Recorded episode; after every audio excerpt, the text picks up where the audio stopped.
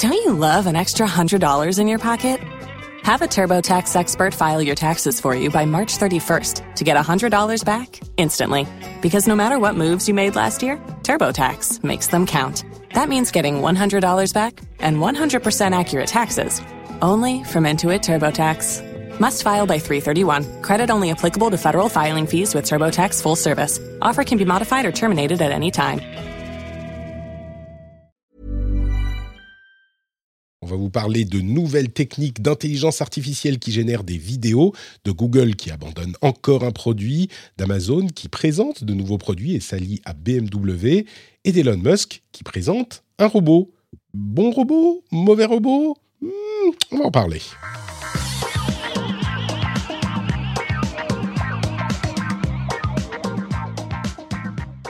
Bonjour à tous et bienvenue sur le Rendez-vous Tech, c'est l'épisode numéro 480. Nous sommes en octobre 2022. Je suis Patrick Béja et je remercie très chaleureusement un héros.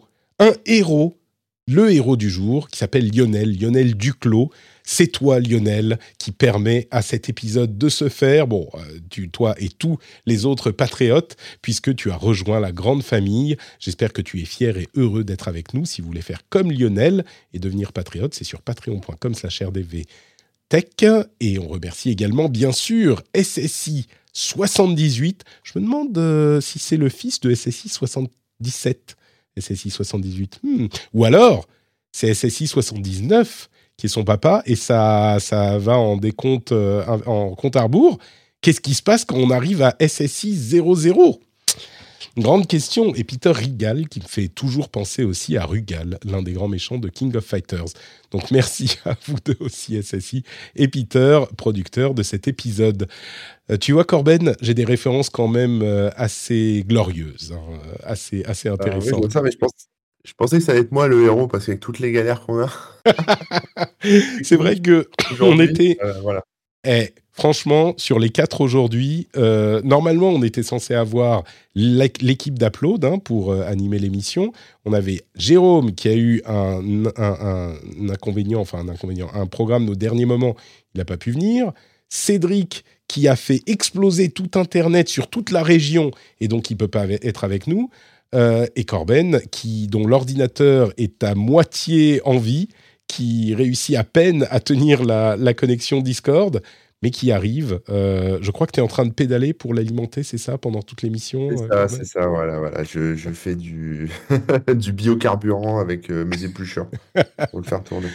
C'est vrai que moi qui, qui suis un petit peu ton activité en ligne, tu passes beaucoup de temps dans ton jardin et dans ton potager hein, ces, derniers, ces derniers temps. C'est ta nouvelle passer passion. plus de temps, mais ouais, il y a, disons qu'il y a de la surface à entretenir.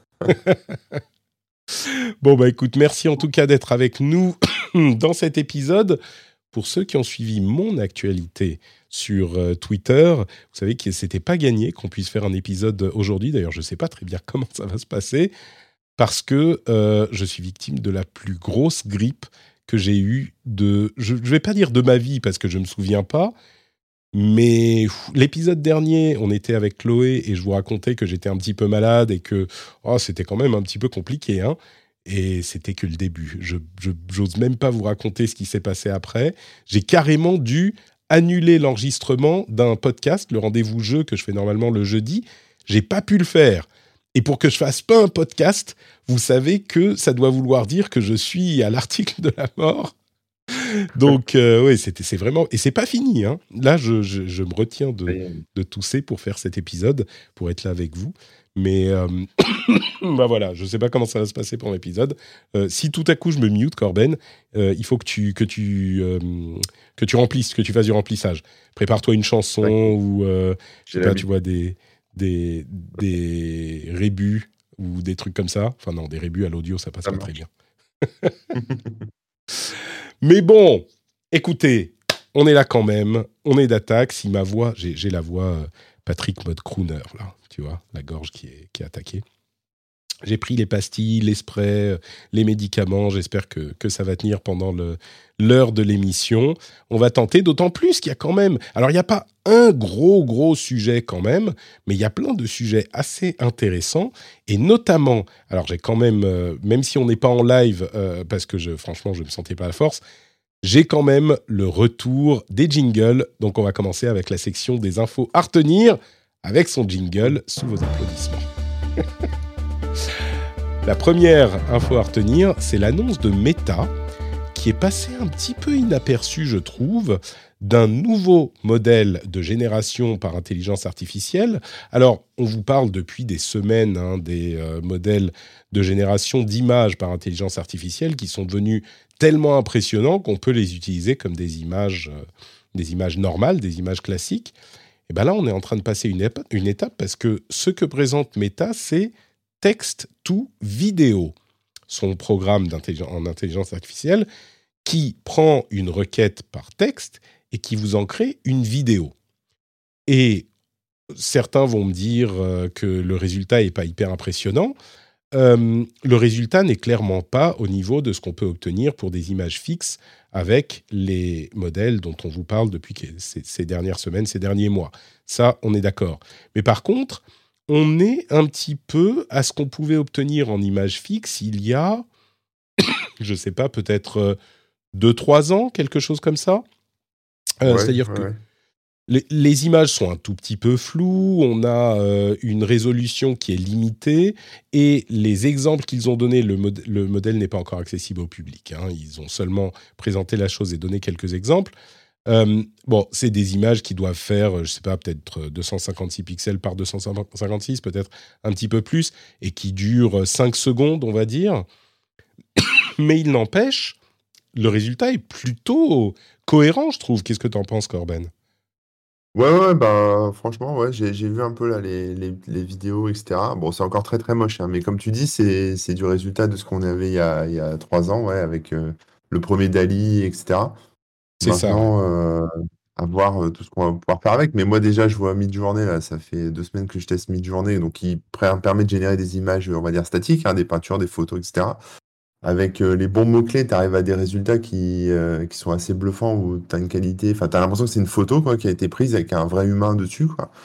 Euh, là, bah là, je pense que ça dans rendez-vous dans 2-3 ans, mais à mon avis, on va tous être au chômage. Quoi, hein. les, créateurs de contenu sur YouTube, voilà, commencez à préparer la suite parce que. Clairement, alors. C'est vrai que tu évoquais Dali, la, première version. Je crois que Dali était limité aussi à 256 par 256 pixels, peut-être 512 par 512, quelque chose comme ça, mais euh, je crois que c'était 256 euh, de, de, côté. Là, on est à peu près dans la même configuration avec 5 secondes. Alors, les images, on voit clairement que ce sont des images euh, bizarres. Quand on connaît un tout petit peu, on comprend que c'est des images générées par euh, intelligence artificielle. Mais pour vous donner des exemples de euh, ce qu'il, du type de requête et de la variété, il y a des requêtes du type un jeune couple qui marche sous une pluie battante, des licornes qui courent sur une plage, un, un nounours qui fait un autoportrait. Et clairement, euh, il y a des trucs un petit peu plus délirants aussi, mais clairement, le résultat correspond exactement à, ce, à, la, requête. Alors, il faut voir, hein, parce que c'est les exemples présentés par Meta, euh, et l'outil n'est pas du tout accessible au public encore. Mais le résultat est, euh, oui, bah, comme on l'a dit plusieurs fois déjà, on, on a l'impression d'être à ce qu'on faisait en image statique il y a seulement quelques années. Donc ça va évoluer et, les, créateurs de contenu sur YouTube risquent d'avoir du souci à se faire, on est d'accord. Non, mais je rigole. bah, tu sais, on rigole, oui et non, mais il y a des automatisations qui sont possibles quand on allie toutes les briques. Euh, pour faire une présentation de quelque chose de simple, euh, tu fais un texte un petit peu long que tu vas transformer en vidéo et tu le mets directement de manière automatisée sur YouTube.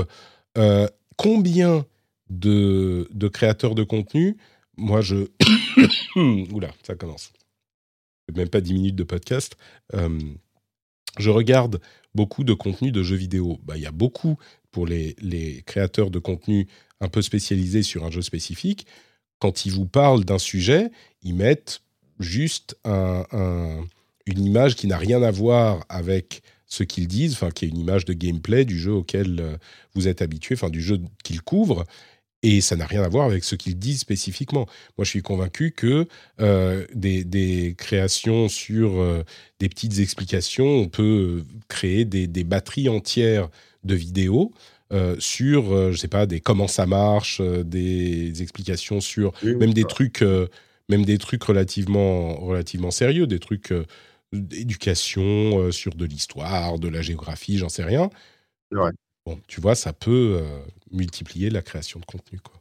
Bah, je vois déjà l'usage de, de mid-journée, par exemple, pour l'illustration, on va dire, classique. Hein. Tu veux une photo mmh. pour illustrer un article. Tu sais, c'est même pas des. Enfin, c'est des photos, mais ça remplacera jamais un vrai photographe. Mais ce que je veux dire, tu vois, tu, je sais pas si tu lis un peu la presse.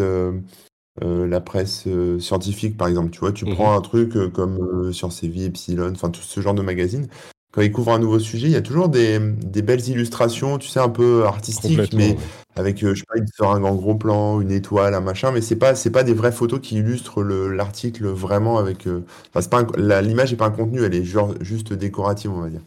Bah, ce genre d'image, euh, c'est clairement ce genre de truc que tu peux faire avec Midjourney, quoi. Complètement, complètement. Et d'ailleurs, le succès de Midjourney. Ouais, non, mais je suis d'accord. Le, succès de Midjourney s'est fait sentir parce que Dali, euh, qu'on évoquait tout à l'heure, qui était un petit peu le premier à ouvrir les vannes avec Dali 2 de, de ces générateurs réalistes, vient d'annoncer que Dali 2 était disponible pour tout le monde. Aujourd'hui, il n'y avait plus besoin d'avoir euh, une invitation à la bêta. Et je crois que, alors il y a plein de, de questions sur euh, la sécurité d'utilisation, etc., qu'ils avaient mis en avant, mais moi je pense que c'est simplement parce qu'ils ont vu que Midjourney était tellement populaire, ils se sont dit, ben, on est en train de de perdre notre, notre avance. Euh, et donc DALI 2 est maintenant disponible a priori euh, pour tout le monde.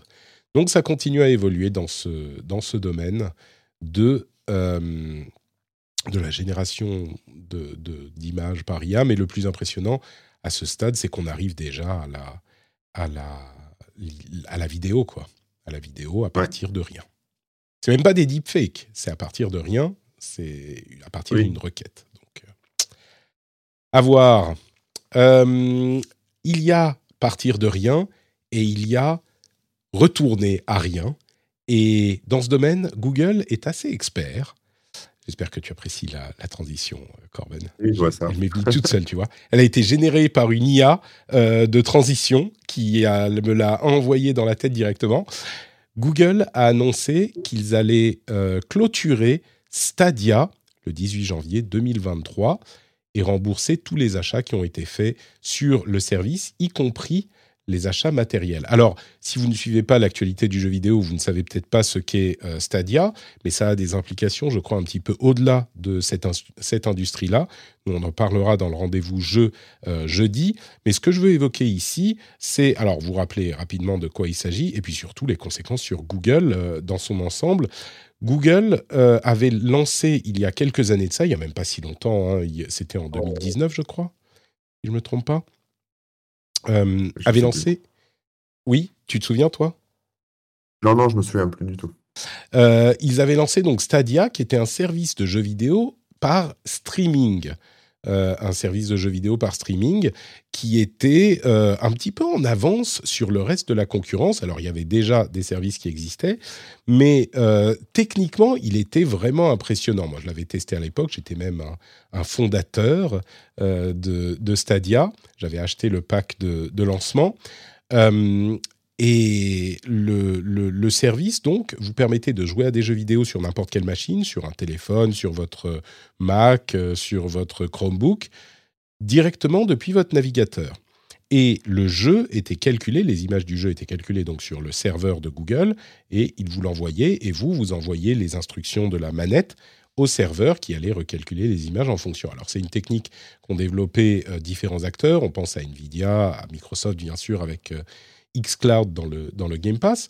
Mais Google était, je pense, euh, au moment où ils sont arrivés, extrêmement en, avance au niveau technique. Le truc, c'est que commercialement, leur offre était vraiment pas bonne. Ils proposaient uniquement l'achat euh, de jeux à l'unité. Et déjà au lancement, alors le fait d'acheter un jeu pour un truc à l'unité qui est dans le cloud, c'était moins attrayant qu'un euh, abonnement où on se disait bon bah je m'abonne un petit peu comme pour Netflix, j'ai plusieurs jeux, peut-être même tous les jeux de leur catalogue, et je peux y jouer. Et puis, euh, bon, un jour, j'arrête mon abonnement. C'est pas très grave. Euh, c'est pas ce choix qu'ils ont fait, même s'il y avait la partie pro qui était un petit peu différente, surtout au lancement. Euh, l'abonnement Stadia Pro, bah, au lancement, même s'ils ont accumulé des jeux au, bout de, quelques mois, quelques années, bah, au lancement, euh, il y en avait très très peu. Donc, l'offre n'était pas intéressante. Et surtout, beaucoup de gens craignaient la fermeture euh, du service parce que Google un historique dans ce domaine, lancer des services qu'ils vont fermer ensuite. Euh, c'est même devenu un, plus qu'un même. Hein. Il y a un site très connu qui s'appelle Killed by Google et, c'est devenu une, une, associé vraiment, ça colle à la peau de, de, Google cette idée. Donc quand Stadia a été lancé, il y avait déjà des gens qui euh, annonçaient que ça allait durer deux ans et qu'ils allaient arrêter les frais. Euh, les responsables de Stadia, dont Phil Harrison, qui est un, un, exécutif du jeu vidéo, qui a d'ailleurs présidé aux plus grandes, c'est une série incroyable, hein. rien que sa présence aurait dû nous inquiéter. Euh, il a présidé à, euh, aux, plus grandes, aux plus grands échecs de l'industrie.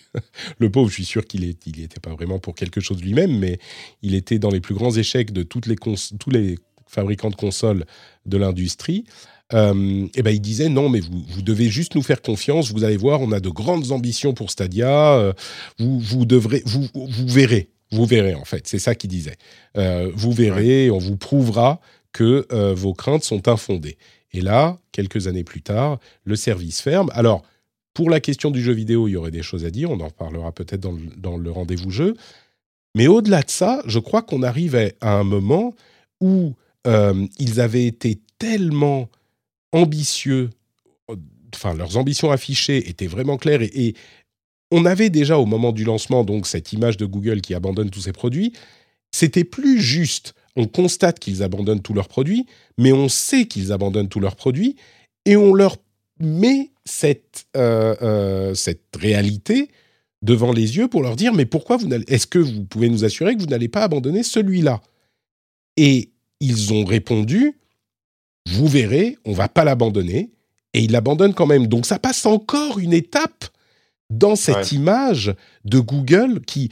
c'est presque le Rubicon là. Là, j'ai vu avec la, fermeture de Stadia, euh, encore plus qu'ailleurs, encore plus qu'avant, et peut-être que moi, je me disais, c'est pas possible, là, ils sont tellement au courant de ce problème, et ils ont tellement clairement dit, non, non, vous inquiétez pas, on est là sur le long terme, c'est pas possible, ils vont pas le fermer. J'y croyais pas qu'ils allaient fermer Stadia, même s'il y avait eu des signes avant-coureurs, des, problèmes. Je pensais qu'ils allaient pivoter, faire des trucs en marque blanche, etc. Euh, et, donc, on constate qu'ils le ferment. Ce qui m'intéresse plus dans, l'orientation tech, c'est euh, est-ce que c'est un problème d'une part d'image pour Google et d'autre part, euh, même de fonctionnement interne de Google, parce que c'est devenu, c'est plus qu'une blague, quoi. C'est une tragédie qui se répète à l'infini, cette histoire. Tu, tu penses que c'est vraiment un, truc, euh, un problème sérieux pour Google, ça? Bah, non, je pense pas en fait, parce que enfin, j'ai lu un article ce matin qui était intéressant. Alors, je l'ai lu un peu en diagonale, mais en gros, l'idée c'était de dire qu'en fait, pour Google ou même d'autres, hein, euh, ça revenait plus cher d'entretenir un service euh, qui marche pas, enfin qui marche, ou, enfin en, tout cas ancien et qui marche pas, plutôt que soit de le refaire euh, de zéro, soit d'en faire, d'en proposer un nouveau qui, qui, qui fait le buzz en fait, tu vois, dont mmh. tout le monde parle en fait. C'est-à-dire économiquement, ça rapporte plus à Google de lancer tout le temps des nouveaux trucs que de maintenir des trucs qui marchent à moitié ou voilà, qui, qui sont même qui marchent mais qui sont très tellement anciens que plus personne en parle, tu vois. Mmh euh, et, en fait, voilà, ça partait de ce constat-là. Donc, euh, est-ce que Google euh, vraiment a galéré avec son truc plutôt que de le faire pivoter, bah, va peut-être revenir plus tard avec un nouveau truc et ça va faire, ça va réexciter les médias, ça va rebuzzer, ça va, etc. Est-ce que c'est économiquement, on va dire, plus viable? Ou est-ce que, enfin, je sais pas. Je pense qu'ils explorent, ils doivent être tellement loin de, de la façon dont on réfléchit nous que ils sont peut-être euh, ouais, ils sont, ils sont peut-être tellement euh, dans le futur, on va dire, que euh, c'est peut-être plus simple pour eux de bosser déjà sur le futur de ce genre de truc et de mettre aux toilettes Stadia plutôt que d'essayer de, de, le ressusciter ou de le tordre dans tous les sens pour que les gens l'adoptent. Quoi. Après, c'est grillé quelque part. Tu veux dire que le, le service, en l'occurrence Stadia, ça décollait pas, ça décollait pas, ça servait à rien de continuer à le pousser pendant trois ans de plus pour de toute façon lui, lui imposer une mort lente. Alors Alors, qu'ils peuvent revenir dans 5 ans ou, 6 ans avec un autre truc qui se base sur les mêmes technologies et qui, qui se relancera, qui sera plus efficace. Surtout, bah, fera parler de lui euh, très facilement puisque ça sera nouveau. Je, comprends cette idée, effectivement. Et puis, d'une certaine manière, on peut se dire que euh, la raison pour laquelle ils ferment tellement de produits et tellement de projets, c'est parce qu'ils en lancent énormément. Donc, ils essayent énormément de choses. Euh, c'est pas faux. Et, je peux comprendre cette vision. D'un autre côté, euh, moi, je pense que très concrètement, ça, euh, ça nuit à la confiance des utilisateurs. Et du coup, même, ça peut aller, maintenant qu'on a eu tellement d'exemples, ça peut aller jusqu'à euh, freiner l'adoption d'un service. Parce que si tu as un service qui pourrait peut-être t'intéresser, peut-être même pour ta société, et que tu sais que c'est Google qui l'a lancé, alors, à part Gmail, euh, Google Search, YouTube et euh, peut-être euh, Google Docs, bah tu sais pas si ça sera là dans 2-3 ans. Donc transitionner tout ton, ton workflow sur la nouvelle, le nouveau, pardon, le nouveau service pour se dire bah dans deux ans il sera, il sera peut-être plus là. ça peut avoir un effet pervers parce que les gens n'y vont pas parce qu'ils ont peur que Google le ferme. Du coup, ça décolle pas. Du coup, Google euh, voit que ça décolle pas et du coup, Google le ferme. Tu vois le, cercle vicieux. Euh, et puis au-delà de ça, il y a eu aussi des, témoignages. Alors, les témoignages d'anciens employés, on ne sait jamais exactement ce que ça vaut, mais ils faisaient état d'un problème structurel chez Google qui accorde une énorme valeur au lancement de produits et pas à leur suivi. C'est-à-dire qu'ils disaient la raison pour laquelle Google ferme tellement de produits, c'est que la, promotion interne est basée sur les produits lancés. Si tu lances un produit, tu le mets dans ta présentation, euh, ça fait classe pour tes supérieurs et euh, tu peux obtenir une promotion. Mais dès que le produit est lancé, les ingénieurs et les programmeurs de talent se font transférer vers d'autres équipes. Et du coup, les gens qui restent sont les ingénieurs plus juniors ou les programmeurs plus juniors, euh, et le produit stagne. Et du coup, c'est là encore une sorte de cercle vicieux, parce que au niveau interne, alors encore une fois, je ne sais pas exactement ce que ça vaut cette, euh, cette, euh, ce témoignage, mais au niveau interne, ils disent la structure de la société fait que le moyen de progresser dans la boîte, c'est de lancer des trucs. Les maintenir, ça t'apporte rien pour ta carrière. Donc, tout ça, c'est ça, me et ça s'est tellement produit, tu vois, que ça, ça m'interroge quand même un petit peu. Et le fait que euh, je plaisantais à moitié avec euh, Google Search, YouTube, Gmail et, Google euh, Apps. Alors bien sûr, il y a Android à côté, hein, mais le, le, le, fait que la boîte soit pas super bien menée, moi j'ai l'impression qu'il y a en tout cas un potentiel qui est qui est pas exploité quoi dans cette boîte. Et, et, le problème me semble plus profond que juste bon bah on a on lance plein de produits pour voir ce qui marche, parce qu'il n'y a rien qui marche en fait. Tous les produits que j'ai évoqués là, c'est des trucs qui ont été lancés il y a plus de dix ans. Et c'est préoccupant, je trouve, pour une, boîte de cette taille. C'est vrai. Heureusement qu'on n'a pas des, des, actions chez eux. Hein. oui, c'est sûr que les pauvres, on va les plaindre. c'est pauvre Google quand même. Non, mais tu sais, euh, bon, clairement sur le, la recherche, ils sont euh, indéboulonnables, donc euh, ils vont pas disparaître demain. Mais le potentiel me paraît, euh, me paraît pas très bien exploité. Quoi. Beaucoup, de critiques, beaucoup de gens critiquent Sundar Pichai depuis quelques années. Et je crois qu'il y a. Et peut-être que c'est qu'on ne se rend pas compte de la complexité de gestion d'une boîte comme celle-là, hein, c'est possible aussi, mais. Bon. Oui, ça aussi. D'ailleurs, ils ont aussi lancé euh, la, section discussion et forum dans Google Search, hein, la recherche, euh, qu'on évoquait il y a quelques semaines de ça. Euh, alors, elle n'est pas lancée partout dans le monde, si je ne me trompe pas, mais c'est à côté de, des résultats que vous avez traditionnellement. Il y a la section, en gros, c'est un petit peu l'update Reddit. on en parlait il y a, il y a quelques semaines.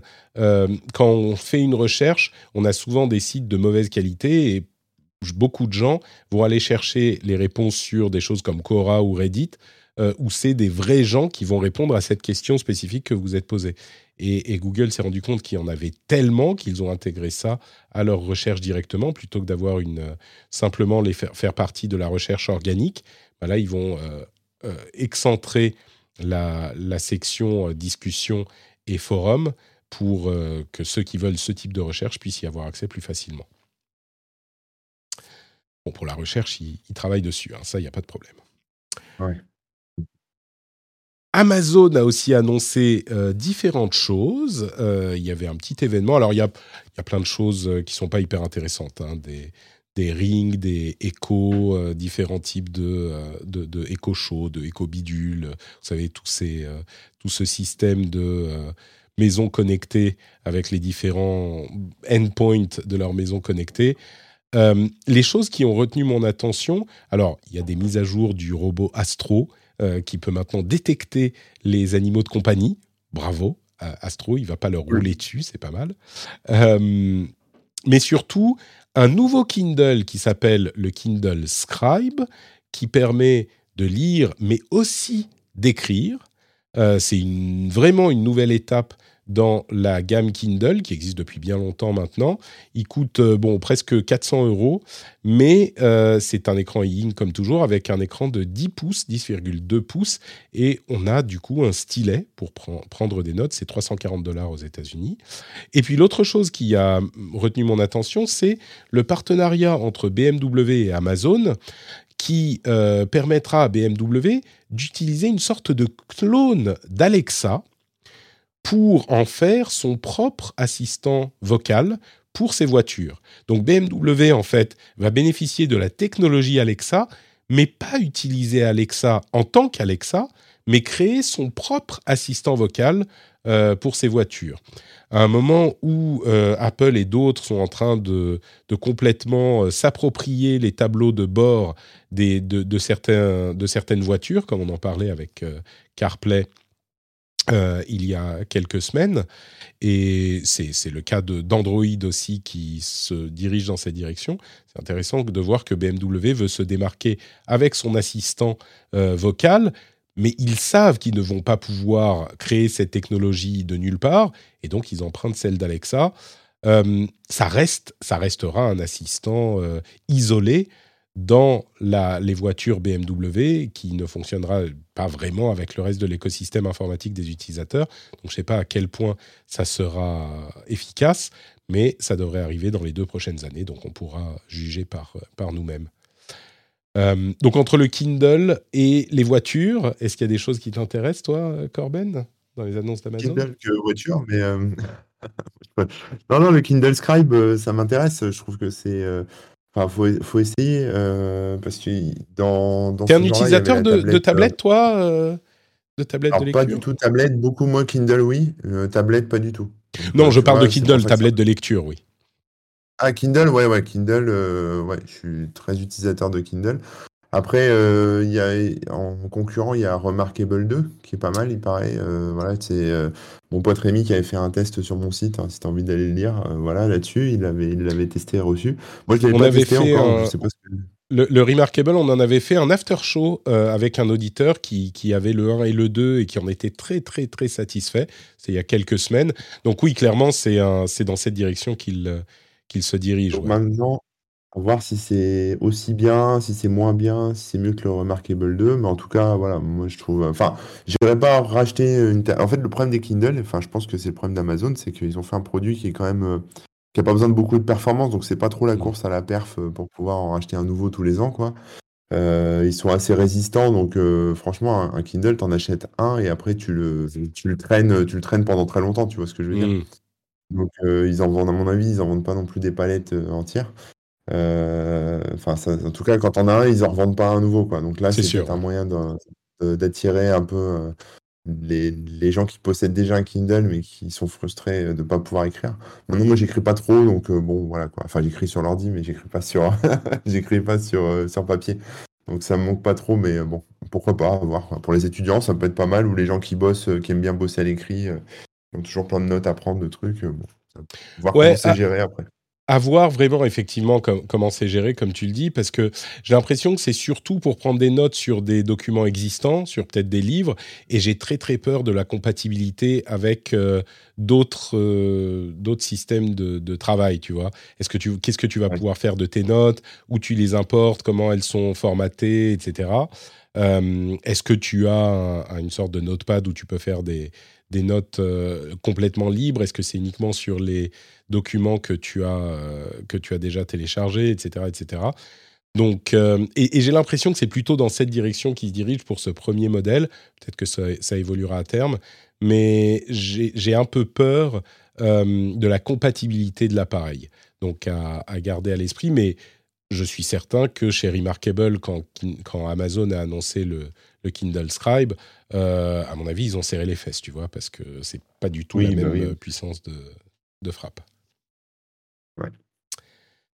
Et la dernière news à retenir qu'on voulait évoquer euh, aujourd'hui, c'est bah, parler un petit peu d'Elon Musk, pas avec euh, Twitter, enfin si quand même, il y a un petit peu de Elon Musk et Twitter, euh, mais la présentation du robot Optimus qu'ils avaient annoncé il y a quoi, deux ans le robot Optimus d'Elon Musk, et qui, enfin, ils avaient annoncé qu'ils travaillaient dessus avec cette, vous vous en souviendrez peut-être, cette, euh, cette blague où il y avait quelqu'un dans, des, dans un costume en latex euh, qui était venu en, faisant, en marchant genre je suis un robot.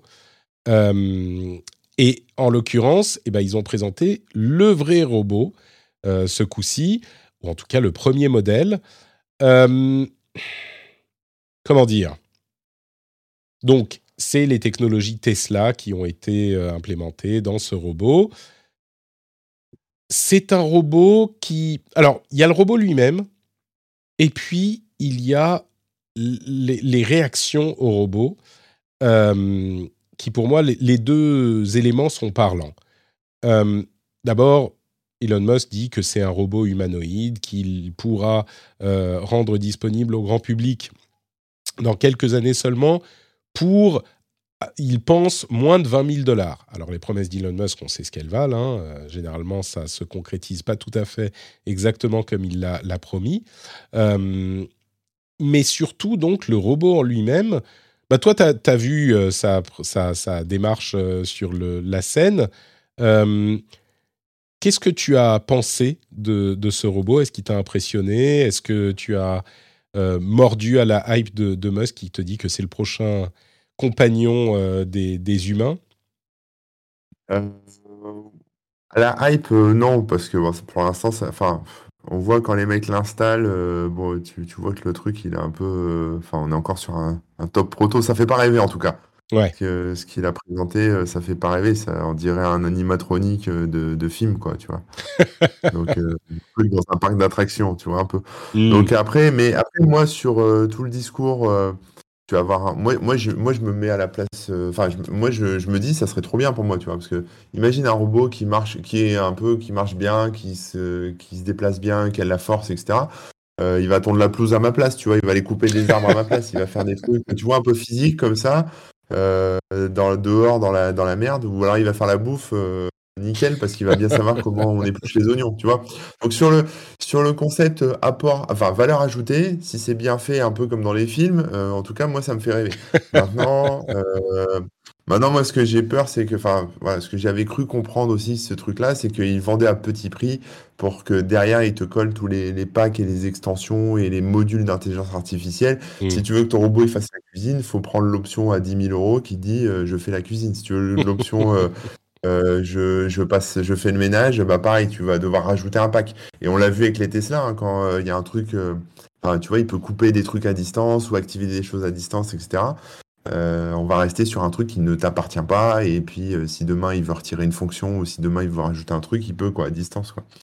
Donc, bon, voilà, je suis un peu mitigé, quoi. C'est-à-dire que j'aime bien l'idée de, mais peu importe la marque, en fait, peu importe la société qui le fabrique, mais j'aime bien l'idée d'un robot qui va euh, quelque part m'aider dans ma vie de tous les jours, tu vois, pour, euh, parce qu'au lieu d'être tout seul à faire les travaux chez moi, bon, on sera deux, et ça, ce sera génial. Euh, Avec ton ami que tu as payé pour être ton ami. Ma femme m'entendait, elle me mettrait une claque derrière la tête parce qu'elle m'aide beaucoup aussi.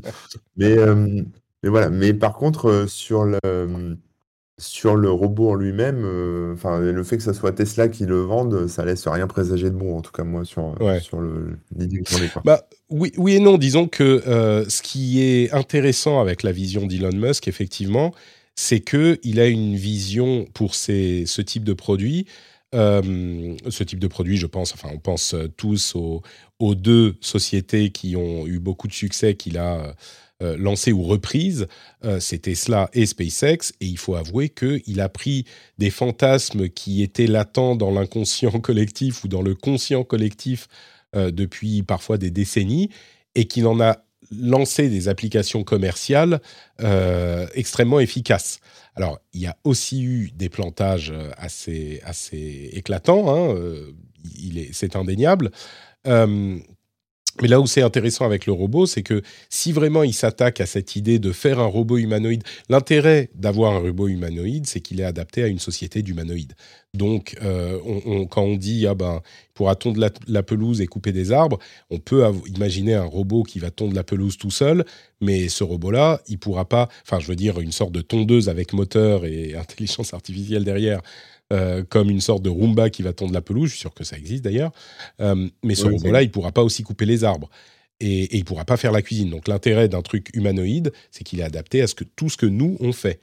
Euh, et donc cette idée, je crois, est, assez enthousiasmante. Et, du coup, le fait que quelqu'un comme Elon Musk se mette à ça, il y a une perspective mettre une perspective sur le type de développement de produits aussi. Parce que tu disais, les Tesla, on peut couper à distance, machin, c'est vrai, mais c'est aussi une fonction du fait qu'il a pensé les voitures comme des objets euh, informatiques avant que ça ne soit des objets euh, euh, mécaniques.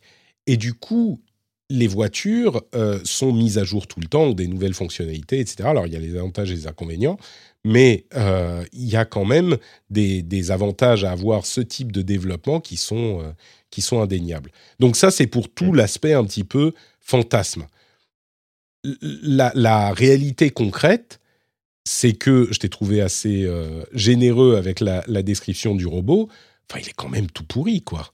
La, la, réalité, c'est une sorte de machin, oui, c'est une sorte d'animatronique, comme tu le disais, il, bouge très lentement, il a euh, des mouvements très hésitants.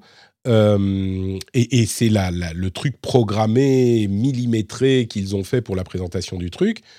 Enfin, on, est dans, à des années-lumière de ce qui se fait aujourd'hui dans le domaine.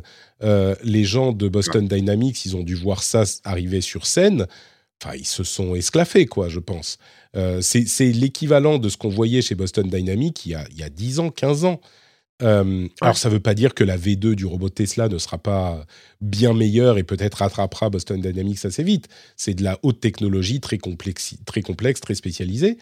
Mais en l'état, il l'a présenté comme il le fait toujours, et c'est normal, euh, comme euh, quelque chose qui était impressionnant technologiquement.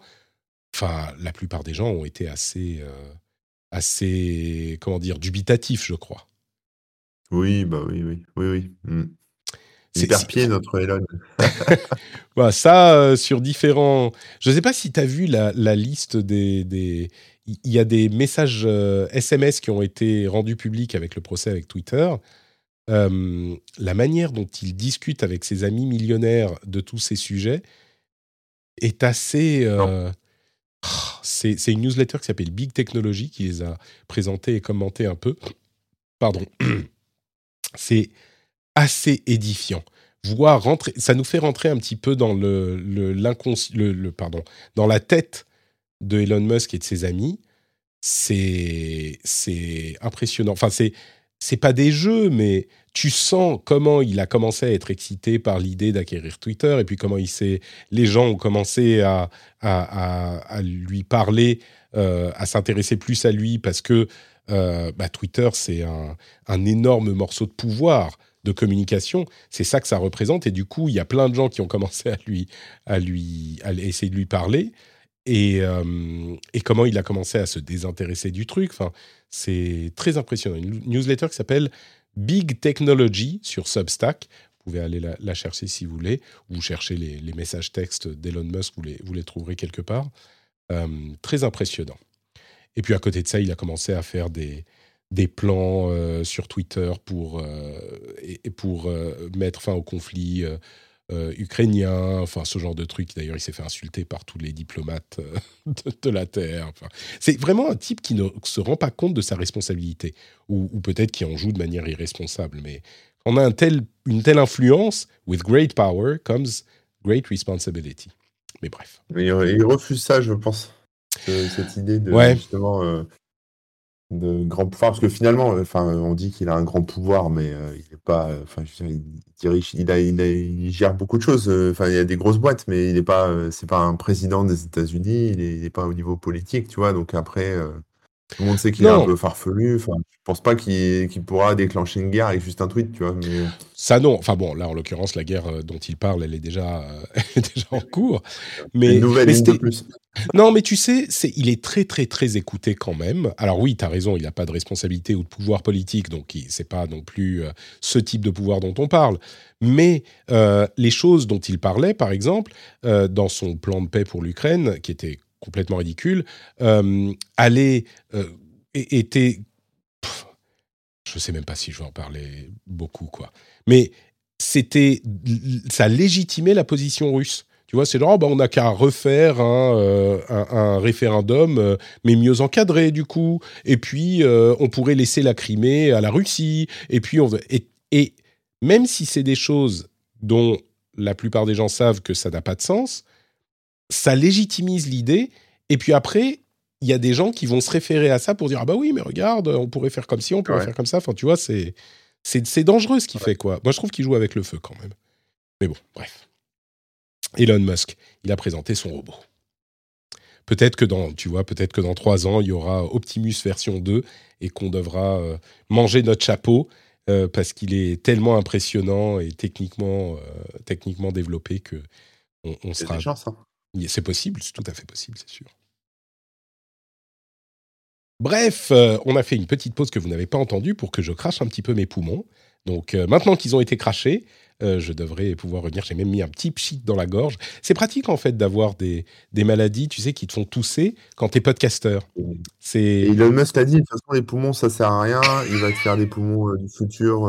T'inquiète. Ah, ouais, des, des, poumons c'est has-been. Ouais, complètement. complètement. Les aux petits poumons aux petits poumons, je les, je les attends. Euh, mais il m'a dit qu'il me les envoyait, c'est pour ça que j'ai craché. Et puis je les, ils doivent arriver maintenant, là, donc, euh, d'ici la fin de l'épisode. bon, euh, vous savez aussi ce qui, vous savez aussi ce qui est encore plus efficace que les robots Optimus d'Elon Musk? Patreon.com slash rdvtech. Je, je, vais le faire très court hein, parce que je suis tout seul et fatigué, donc je ne vais pas l'éditer out du, du, du de la formule euh, Patreon privée euh, de l'épisode. Donc vous aurez ça aussi. Et du coup, je vais vous encourager tous à euh, remercier les patriotes qui vous permettent d'avoir cette émission gratuitement pour vous. Si vous voulez devenir un patriote et soutenir financièrement l'émission, vous pouvez le faire sur patreon.com slash rdvtech. Plein de bonus super cool, des timecodes, des contenus bonus, etc. Et en plus, surtout, la fierté. La fierté, messieurs, dames, d'être un héros qui soutient le rendez-vous tech. Merci à vous tous et à vous toutes. Euh, Patreon.com slash rdvtech. Say hello to a new era of mental health care.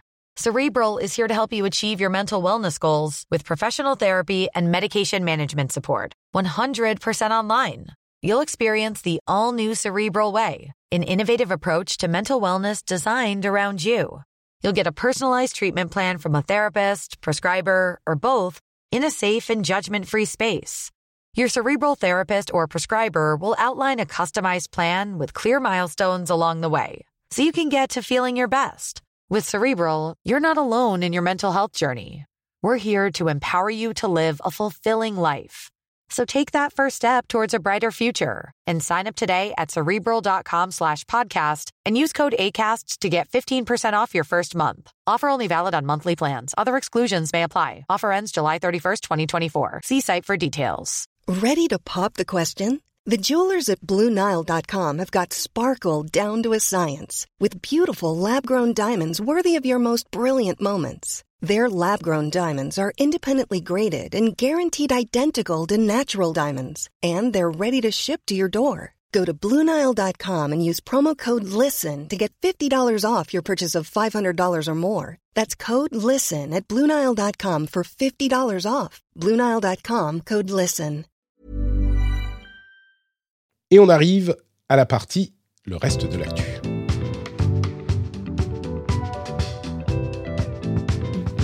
C'est les, les cocotiers, la plage, tout ça, vous voyez, tout va bien. Et qu'est-ce qui se passe sur les, sous les cocotiers? Eh ben, Twitter euh, copie TikTok. C'est tout le monde, hein. tout le monde copie tout le monde, on le sait. Mais euh, Twitter voudrait visiblement ajouter une interface euh, full screen vidéo pour. Alors, c'est pas tout à fait pour des vidéos à la TikTok et c'est pas sur la page principale, mais dans la partie Explore de l'application iOS et Android, il y aurait désormais une euh, section qui vous permet de voir les vidéos en plein écran à la suite les unes des autres dans une interface qui ressemble un petit peu à, celle de TikTok.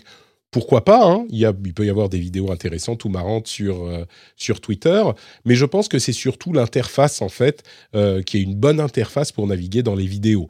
C'est surtout ça qui copie c'est pas que Twitter va se transformer en TikTok. Là, on n'est pas comme euh, Instagram qui copie à fond euh, TikTok. Je pense que c'est juste pour copier l'interface. De la même manière qu'on avait vu des interfaces euh, de stories dans, dans, Netflix, par exemple, pour vous présenter les différents trailers. Voilà, c'est un petit peu pareil. C'est juste une copie de. Je sais pas en fait, parce que je me dis, tu vois, par exemple, quand tu prends un, format comme ça, story, sur sur TikTok, euh, enfin moi je regarde pas mal TikTok et c'est vrai que c'est enfin il y a souvent des vidéos de qualité, on va dire, qui sont travaillées. Mmh euh, peut-être que Twitter euh, pourrait à un moment commencer à diffuser de l'information, tu vois, de qualitative, on va dire, sous ce format-là. voilà, avec avec cet effet un peu de je scroll et je passe à la news suivante.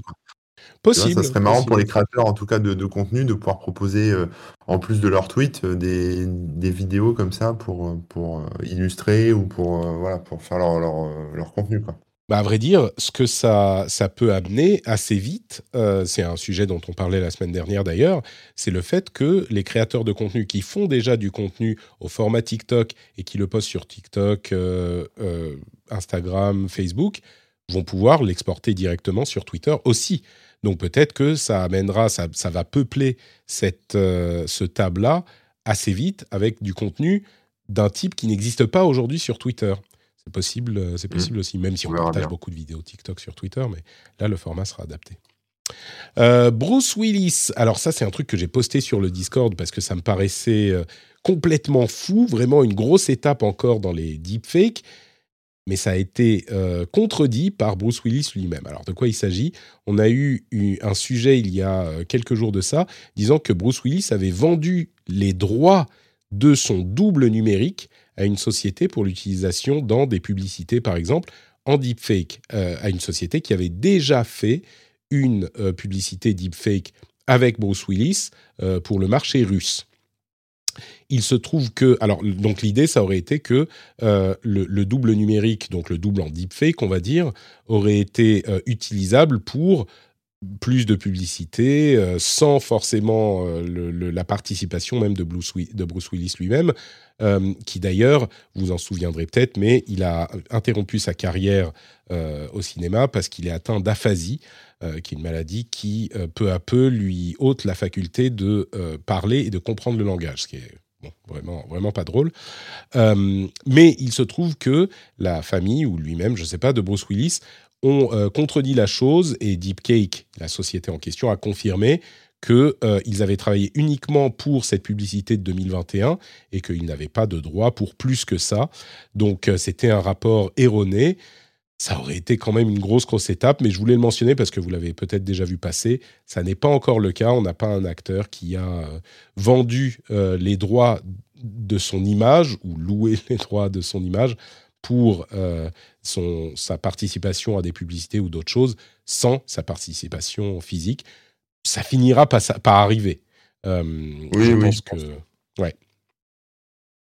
Tu, tu, penses aussi. Est-ce que tu peux me donner une, euh, une, euh, une, estimation de la date à laquelle on verra ça pour la première fois?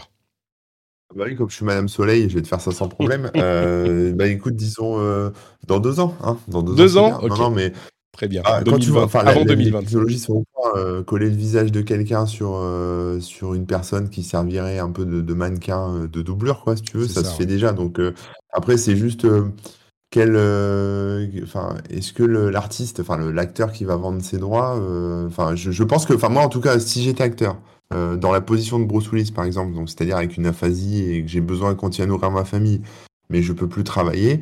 Euh, je pense que je mettrai quand même une clause dans le contrat qui dit euh, je dois valider tout avant pour être sûr que euh, bah, je me retrouve pas dans un truc à la con où je me ridiculise, tu vois ce que je veux dire? Mais, mais qu'après techniquement tout se fasse sans moi, bah franchement je signe. hein. Ouais. Je veux dire, Je crois que c'est, je crois que c'est ça la, la, la partie un petit peu pivot. C'est que je pense pas que qui que ce soit va vendre les droits juste en euh, ouvert. Vous pouvez faire ce que vous voulez avec l'image. Il faudra toujours qu'il y ait une approbation à chaque euh, étape. Et Oui, donc, oui. c'est pas vraiment une vente de droits. C'est genre, euh, bon, bah, on va travailler sur chaque projet individuellement. On peut imaginer aussi des gens qui feraient ça avec les, par exemple, les, les, comment on dit, c'est pas la famille, mais on dit en anglais le, the estate les propriétaires des droits à l'image euh, d'une personne décédée, par exemple, d'un acteur ou d'une personnalité Ouais. publique, euh, pourraient pour- utiliser pour ça de cette film, ça coûtera peut-être même moins cher que d'embaucher un acteur euh, connu, tu vois. Oui, oui, ça peut. On n'est pas encore à une étape de deepfake où c'est suffisamment convaincant, je crois, pour complètement remplacer dans un film, mais on, on pourra y arriver dans pas si longtemps que ça, quoi. Apple, euh, alors les résultats de- de- des lancements des iPhone 14 et iPhone 14 Pro semblent montrer que les iPhone 14 ne euh, trouvent pas un énorme succès. Euh, alors, euh, relatif, hein, c'est-à-dire qu'ils comptent en vendre 90 millions d'unités pour le deuxième, deuxième semestre 2022, comme l'iPhone 13, euh, contrairement à ce qu'ils pensaient à la base, qui était 96 millions. Donc ça va encore, mais clairement, le modèle qui a le plus de succès, c'est l'iPhone 14 Pro. Pas très surprenant, puisque l'iPhone 14 est très similaire à l'iPhone 13 et que le Pro est celui qui a les, les nouvelles nouveautés, les, vraies nouveautés. Euh, là où il y a quelque chose d'encore plus intéressant à noter sur euh, ce que fait Apple, c'est que dans la dernière version d'iPadOS et d'iOS, il y a euh, la fonctionnalité Stage Manager. Alors pour iPadOS, Stage Manager qui était réservé aux euh, iPads avec processeur M1. Vous vous souvenez, St- Stage Manager, c'est cette euh, fonctionnalité de fenêtrage qui vous permet d'avoir plusieurs fenêtres à l'écran de votre iPad. Eh bien, cette fonctionnalité de Stage Manager sera disponible sur les iPads les plus récents non équipés de puces M1. Donc les, les iPads équipés de puces A12X et A12Z. La différence avec ceux qui sont équipés de puces M1, c'est qu'ils ne pourront pas être euh, euh, connectés à un écran externe avec une, euh, un, écran séparé. Ça sera pas avec, en gros, il n'y aura pas huit fenêtres possibles entre les deux écrans, mais seulement les quatre fenêtres sur l'écran de base. Mais c'est intéressant parce que ils avaient été beaucoup critiqués pour le fait qu'ils ne permettaient pas aux iPads plus anciens d'avoir cette fonctionnalité. Et ben là, ça sera possible en partie au moins. Et à côté de ça, le mode transparence adapta- adaptative qui était disponible sur les, qui est disponible sur les, AirPods Pro 2. euh, c'est le mode de transparence, vous savez, d'écoute qui euh, va atténuer les sons très forts sur euh, les, les quand vous, vous qui avant de vous les transmettre dans votre oreille et vous va vous permettre donc d'entendre ce qui se passe au de, à l'extérieur de vos AirPods, donc autour de vous, euh, mais en atténuant les sons qui sont trop forts, et ben ce mode qui était exclusif aux AirPods Pro 2 va être inclus aux AirPods Pro 1. Il faudra voir euh, s'il réussit à être aussi efficace euh, et la qualité du son reste meilleure sur AirPods Pro, Pro 1. Mais c'est intéressant de voir qu'il rétroactivement, alors après qu'ils aient vendu déjà beaucoup d'AirPods Pro 2, euh, qu'ils rétroactivement réussissent à implémenter cette fonctionnalité sur les AirPods Pro tout court. Donc moi, je suis euh, Ouais, c'est bien. très friand. Ouais. Euh, Une fois que ça se passe dans ce sens-là. il faut que quoi, pardon? Une fois que ça se passe dans ce sens-là, C'est ça, ouais. c'est généralement. euh, Mais tu vois, ce qui est, ce qui est intéressant, c'est qu'ils n'ont pas dit à la présentation et on a ce mode qui sera disponible pour les AirPods Pro et qui est encore mieux sur les AirPods Pro 2. C'est genre, sur AirPods Pro 2, on a ce mode qui est trop trop cool. Et puis deux semaines plus tard, on scred, euh, on le met aussi sur les AirPods Pro normaux. Donc, Ouais. euh, voilà. Euh, Intel a annoncé une application qui s'appelle Unisson. Est-ce que tu sais ce que c'est que l'app Unisson de Intel? Pas du tout. Pas du tout, pas du tout. C'est le rêve des utilisateurs de PC et d'iOS, ou même d'Android, mais surtout d'iOS. C'est une application qui est sur votre PC et sur votre euh, téléphone qui vous permet d'envoyer et de recevoir des SMS, des appels et des fichiers depuis votre téléphone Android sur votre PC. Et ça ne marche euh, visiblement, malheureusement, que sur les 12e générations de euh, processeurs PC qui arrivent cet euh, automne. Mais Intel a développé donc une, une application spécifiquement pour ça. Pourquoi est-ce que c'est pas disponible sur Windows tout court Pourquoi est-ce qu'il faut spécifiquement tel et tel type de processeur? Bah, je pense que c'est parce qu'Intel aime bien vendre ses processeurs à eux. Et les derniers, en priorité, ils disent qu'ils vont travailler au fait de l'adapter sur des processeurs plus anciens et qui seraient peut-être ouverts à travailler avec d'autres fabricants comme AMD, mais il faudra voir ce que ça donne. Bon. Mais, mais je me demande comment ça marche parce que il n'y a pas, à moins que je me trompe, euh, enfin, comment est-ce qu'ils vont faire pour faire passer l'appel au PC. Sur Android, c'est très ouvert, donc on peut, on peut imaginer comment ça va passer. Mais sur iOS, peut-être qu'il y a des API qui sont euh, réservés à d'autres choses qui vont utiliser pour ça, je ne sais pas. Mais des appels sur le PC depuis le téléphone, euh, depuis un iPhone, et surtout les, messages textes. Alors, est-ce que ça va passer par iMessage ou est-ce que ça sera juste des SMS Je ne sais pas, on verra. Mais Unisson, ça arrive. Je vois pas le problème. Ah bah parce que Comment, parce que Apple euh, a fermé l'iPhone et que je pense pas que tu pourras avoir accès à iMessage depuis ton PC. Ah. Ben oui. Bah, en fait, euh, tu sais, sur euh, bah, iMessage est ouvert sur Android déjà, donc pourquoi pas Enfin, ça peut être. Un iMessage, mais pas du tout. T'es fou iMessage n'est pas du tout sur Android. Il me semblait que tu pouvais envoyer des, des recevoir des iMessage depuis Android. Ah mais non, c'est l'un des, des, points de discussion intense. Web, un site web, un truc comme ça, non? Ah non, non, pas du tout. Alors, euh, tu peux euh, ouvrir... Ah non, ça c'est les, les, FaceTime euh, que tu peux envoyer par site web, effectivement, à des utilisateurs qui ont Android, par exemple. Tu as raison. ça, c'est par page web. Mais, mais je ne crois pas que ça concerne euh, iMessage. Hein. Enfin, dire, je suis assez certain que ça ne concerne pas iMessage. Donc, euh, c'est vrai que pour ça, ça pourrait peut-être fonctionner, effectivement, de, de passer par une page web en associant. Euh, oui, mais non, parce qu'il faut. Hmm, il faudrait du coup un troisième intervenant dans la conversation. Ce serait un peu compliqué, je crois. Bon, écoutez, on, détaillera ça quand on verra l'application Unisson, mais je ne suis pas certain que ça plaise beaucoup à Apple, ça d'ailleurs. À voir. Euh, on va conclure avec deux petits sujets supplémentaires euh, qui vont parler de Chine et de crypto et NFT. La Chine d'abord, euh, Tencent est en train de revoir sa stratégie d'acquisition. Tencent, c'est une énorme société qui fait beaucoup de jeux vidéo en Chine et qui a été particulière. Voilà, vous voyez, c'est Là, je commence à, ça fait une heure d'émission, je commence à en sentir les effets. scène, comme on dit au Japon, euh, qui a été particulièrement affecté par les, les, le crackdown euh, du gouvernement chinois sur l'industrie tech et qui, du coup, est en train de se retourner vers l'Occident.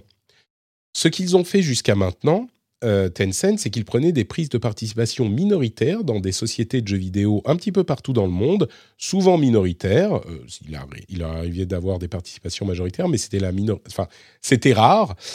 En l'occurrence, euh, ils, ont, décidé de, de, se concentrer sur des prises de participation majoritaires, voire de contrôle, dans des sociétés de jeux vidéo partout dans le monde, mais particulièrement en Europe. Et c'est dû à une chute de valeur boursière de 64% depuis janvier 2021. Ils ont perdu 600 millions, euh, pardon, 600 milliards euh, de dollars de capitalisation boursière, ce qui est la plus grosse euh, chute d'une société dans le monde, quoi.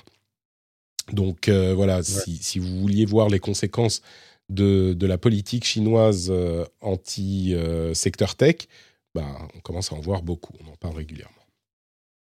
Mm.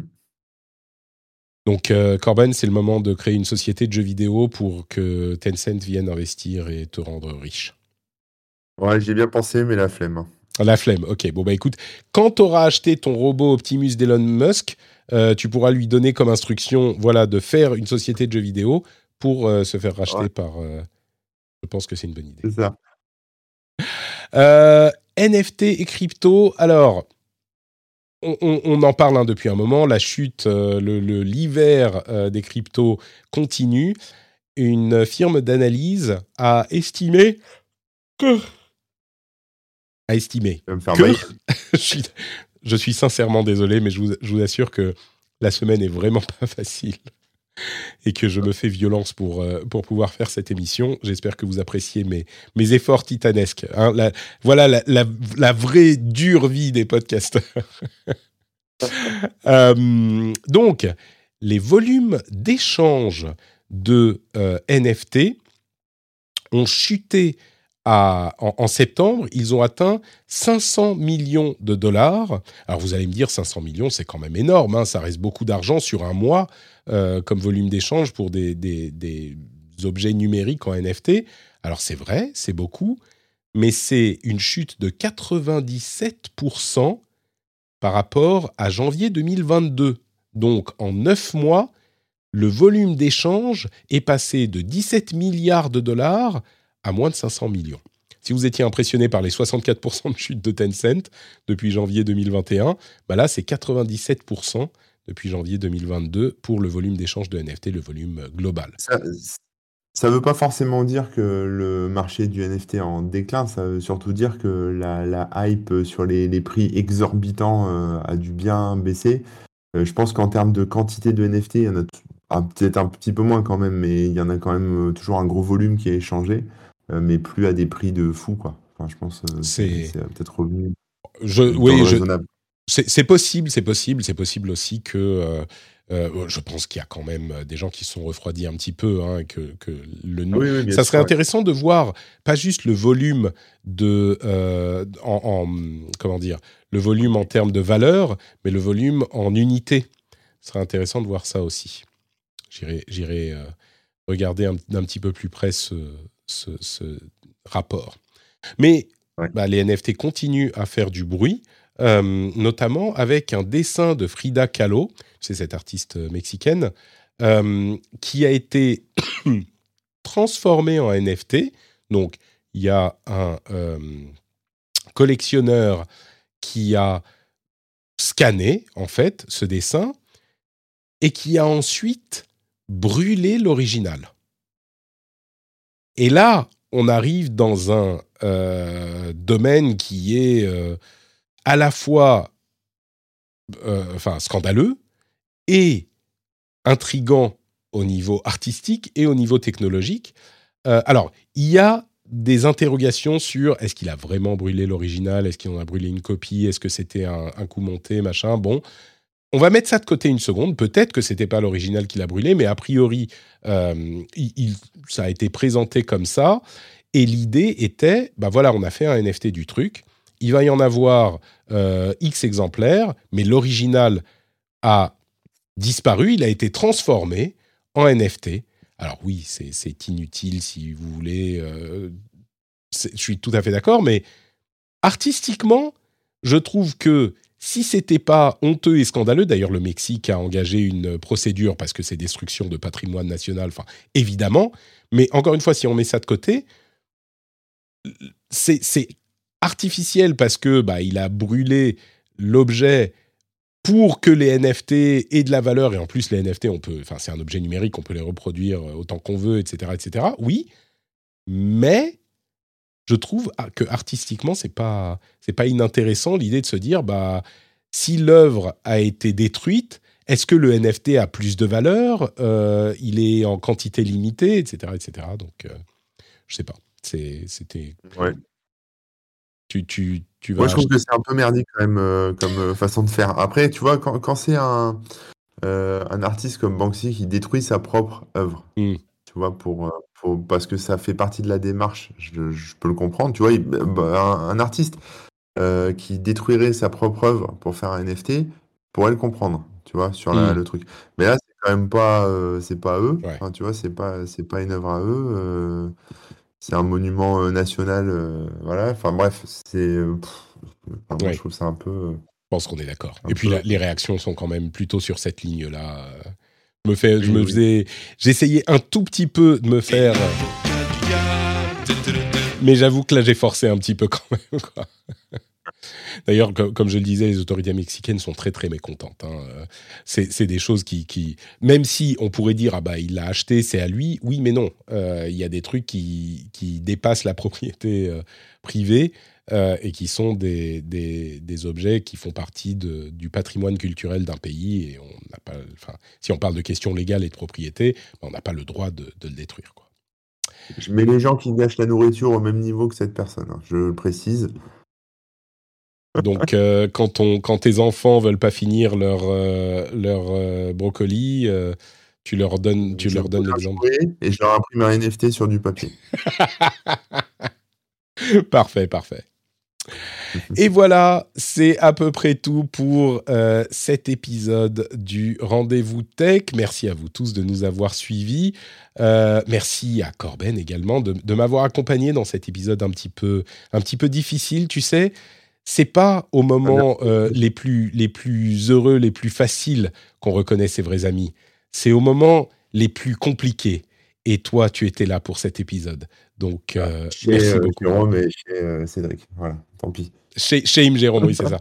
On va, vous, vous pouvez leur envoyer des petites cloches, des petits emojis cloches. Shame, shame à, à cette. Bon, les pauvres, ils étaient, ils avaient des empêchements. C'est pas qu'ils voulaient pas, hein, mais, mais quand même. Euh, Dis-moi, où est-ce qu'on peut te retrouver dans ton potager, du coup, euh, Corben? Eh bien, entre deux carottes sur corben.info et entre deux courgettes sur euh, twitch.tv slash corbenfr. Magnifique, Corben FR. Euh, tu, tu lances pas un stream là, après qu'on ait fini d'enregistrer? À 14h, je lance un stream. Très bien. Bon, bah, j'irai regarder un petit peu. mardi et jeudi, 14h.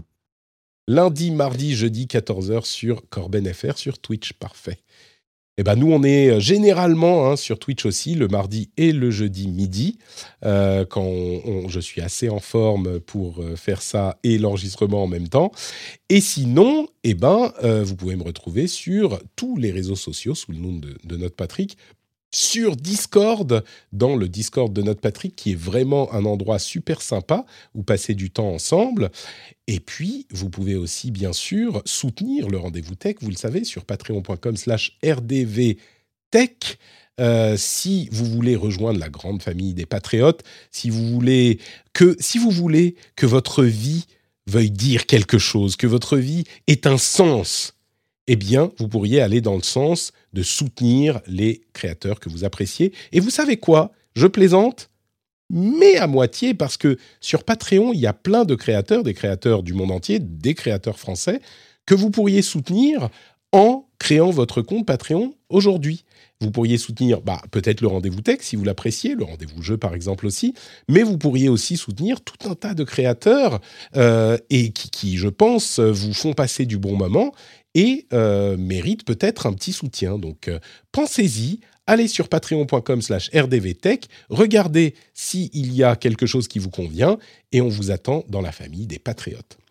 On vous fait de grosses, grosses bises. J'espère que je serai remis pour le rendez-vous jeu jeudi et certainement pour le rendez-vous tech mardi prochain. Ça va être compliqué d'ailleurs parce que je suis en vadrouille avec le petit, etc. Mais on va, on va faire de notre mieux. Et puis je vous donne donc rendez-vous dans, dans quelques jours. Euh, c'est certain, c'est certain. Ciao à tous, plein de bises.